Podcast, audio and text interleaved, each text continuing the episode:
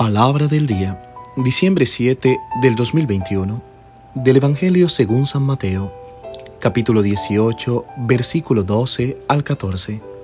Escuchemos. En aquel tiempo dijo Jesús a sus discípulos, ¿qué os parece? Suponed que un hombre tiene cien ovejas, si una se le pierde, ¿no deja las noventa y nueve en el monte y va en busca de la perdida? Y si la encuentra, en verdad os digo que se alegra más por ella que por las 99 que no se habían extraviado. Igualmente, no es voluntad de vuestro Padre, que está en el cielo, que se pierda ni uno de estos pequeños. Palabra del Señor. Gloria a ti, Señor Jesús.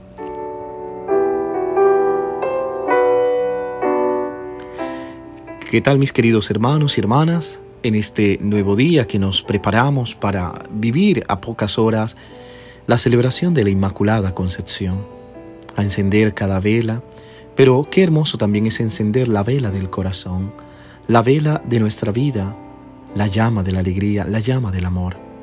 Que esta preparación del tiempo de Adviento y más aún de la celebración de la Madre del Cielo nos lleve a encender en cada hogar la llama de la alegría, del amor.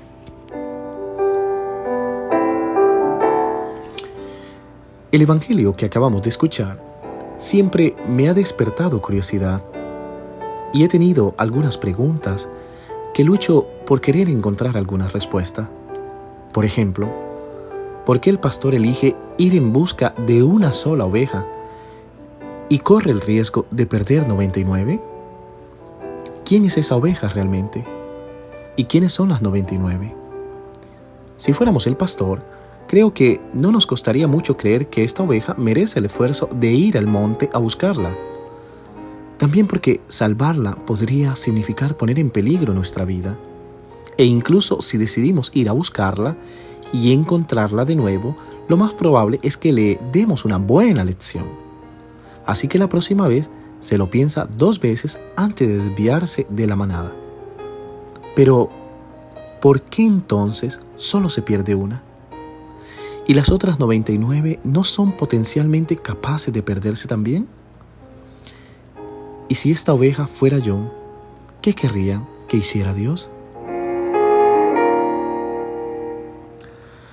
Al escuchar un día una catequesis sobre el simbolismo del buen pastor en la iconografía cristiana de los primeros siglos, descubrí algo interesante. El Evangelio de Mateo, el que leemos hoy, coloca el rebaño no en el desierto como el evangelista Lucas, sino en la montaña. No es un asunto baladí.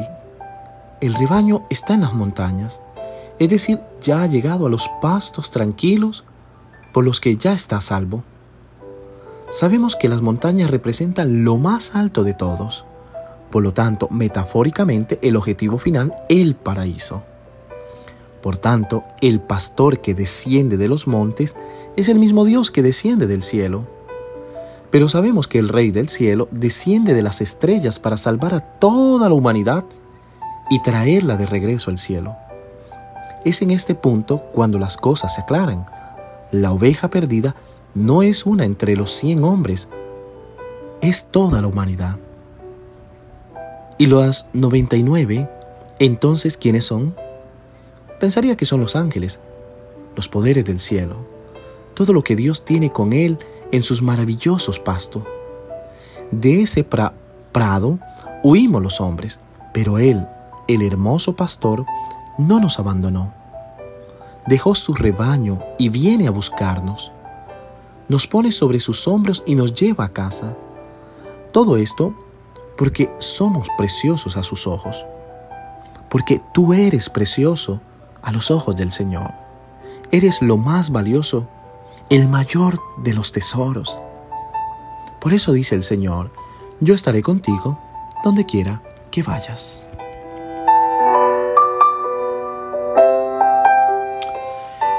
Considero que Dios nos ama si somos buenos.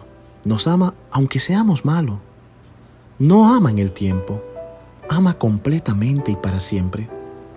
Si una de cada 100 ovejas se pierde, esa es tan buena como las 99. El Señor nos ha confiado a cada uno de nosotros su prójimo. Si alguien se pierde, todos deben buscarlo. Igual que hay una inteligencia de amor, hay una iniciativa de amor que brota de nuestra pasión por Cristo. Si existe esta pasión interior envolvente, la iniciativa de hacerle amar no cesa nunca. Hoy en el Evangelio me llama fuertemente la atención el verbo buscar. Ya hablamos de las preguntas y la curiosidad que tengo sobre eh, cuál era esta oveja perdida y cuáles eran aquellas. Hemos reconocido los verdes prados, la tranquilidad, el encuentro con el Señor. Pero el Señor baja por esa humanidad entera que quiere salvar, que quiere buscarla. Y hoy me pregunto con este verbo buscar, ¿quién se fija en los que están lejos? ¿Quién va a buscarlos? ¿Quién los hace felices cuando regresan? ¿Quién va al encuentro de los que salen de la cárcel? ¿Quién los hace festejar? ¿Quién los inserta en la vida parroquial? ¿Quién les ayuda a integrarse socialmente? ¿No deberían todas las comunidades parroquiales, cristianas, favorecer la bienvenida en las familias de aquellos que son más acusados de los excluidos, de los rechazados, de los homosexuales. ¿Quién va a buscarlos para facilitar su regreso a Dios? De los vagabundos, de los que tienen hambre, de los pobres, de los miserables. ¿Cuáles son las parroquias que consideran a las niñas obligadas a prostituirse como feligresa y luego les ayuda? ¿Cómo vamos en busca de aquellos menos favorecidos? ¿Cómo vamos en busca de la mujer maltratada? de la mujer que ha sido violada? ¿Cómo vamos en búsqueda de aquel que llora en soledad, que tiene depresión, de aquel que tiene dificultad? Hoy el verbo buscar nos debe interpelar.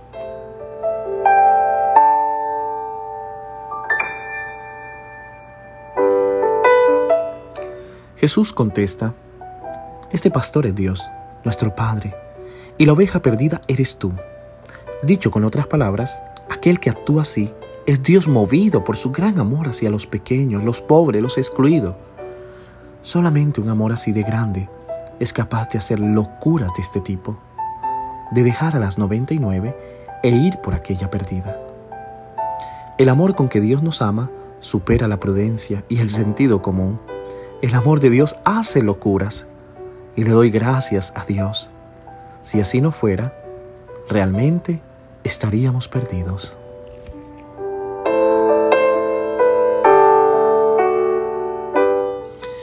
Mis hermanos y hermanas, hoy Jesús, el buen pastor, el buen Dios que es el pastor, quiere ir en búsqueda de nosotros. Pero también vayamos en búsqueda de nuestro prójimo, de aquel que necesita de nuestro amor. Ya Dios nos ha encontrado. Tratemos de encontrar a aquellos que también lo necesitan. Que Dios te bendiga en el nombre del Padre, del Hijo y del Espíritu Santo. Amén. Feliz día.